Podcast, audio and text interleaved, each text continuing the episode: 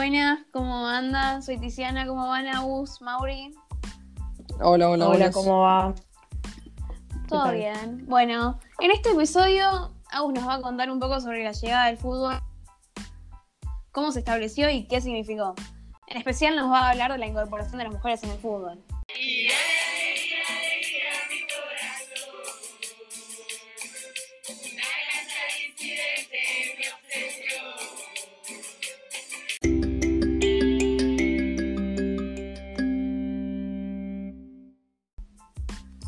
Bueno, para comenzar tenemos que tener en cuenta que el fútbol llega a nuestro país en el siglo XIX eh, por influencia de Gran Bretaña, estableciéndose así como deporte en las escuelas británicas y convirtiéndose más tarde en el deporte nacional, con la formación de equipos, ligas y torneos.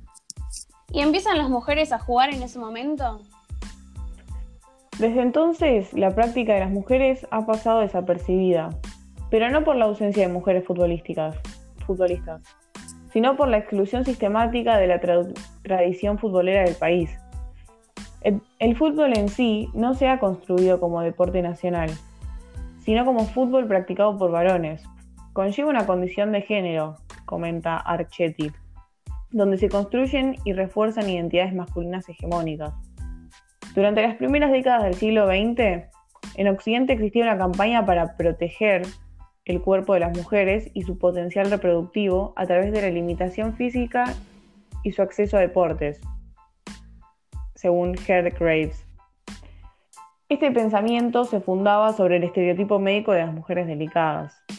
Bueno, mismo en, en Brasil había una ley que no permitía que las mujeres jueguen al fútbol, que esta ley dejó de tener vigencia recién en 1979, gracias al movimiento feminista, pero ya el deporte se había instalado como un deporte para varones. Tal cual, bueno, en Argentina el doctor Enrique Romero Brest fue quien influenció para la diferenciación de la educación física entre los varones y mujeres, debido a estas supuestas diferencias biológicas. Consideraba importante el ejercicio para las niñas, para lo que él llamaba las partes importantes del cuerpo femenino, como la pelvis, la pared abdominal, que es para prepararlas para ser madres. Bueno, en realidad eso es algo que sigue pasando hoy en día con los deportes, muchas veces eh, clasificándolos como femeninos o como masculinos. Eh, algunos claros ejemplos de esto es el rugby, el fútbol o hasta el boxeo, que siguen siendo vistos como deportes para varones y adjudicándole a las mujeres deportes como el hockey, la danza o la gimnasia artística. Bueno, mismo nosotros sabemos que es una extinción que se sigue dando en algunos colegios. Sí, bueno, y esto ocurre porque los deportes se asociaban y se siguen asociando con el desarrollo de valores.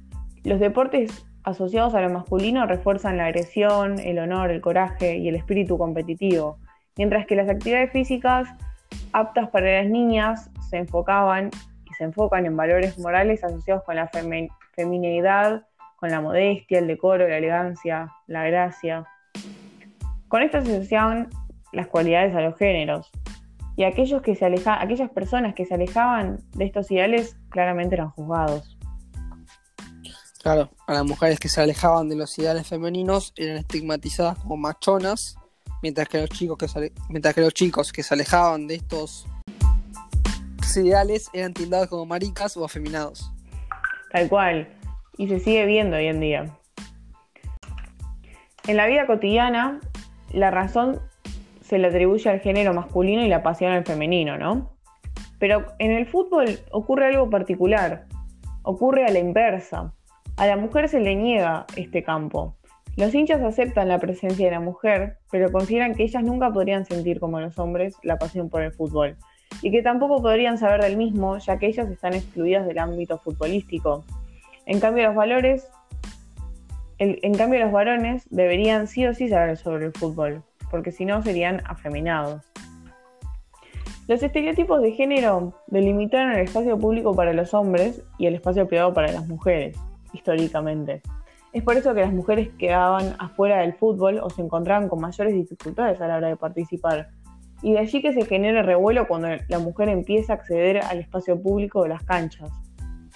También esto nos explica un poco por qué el fútbol femenino hoy se encuentra atrasado en comparación al fútbol masculino.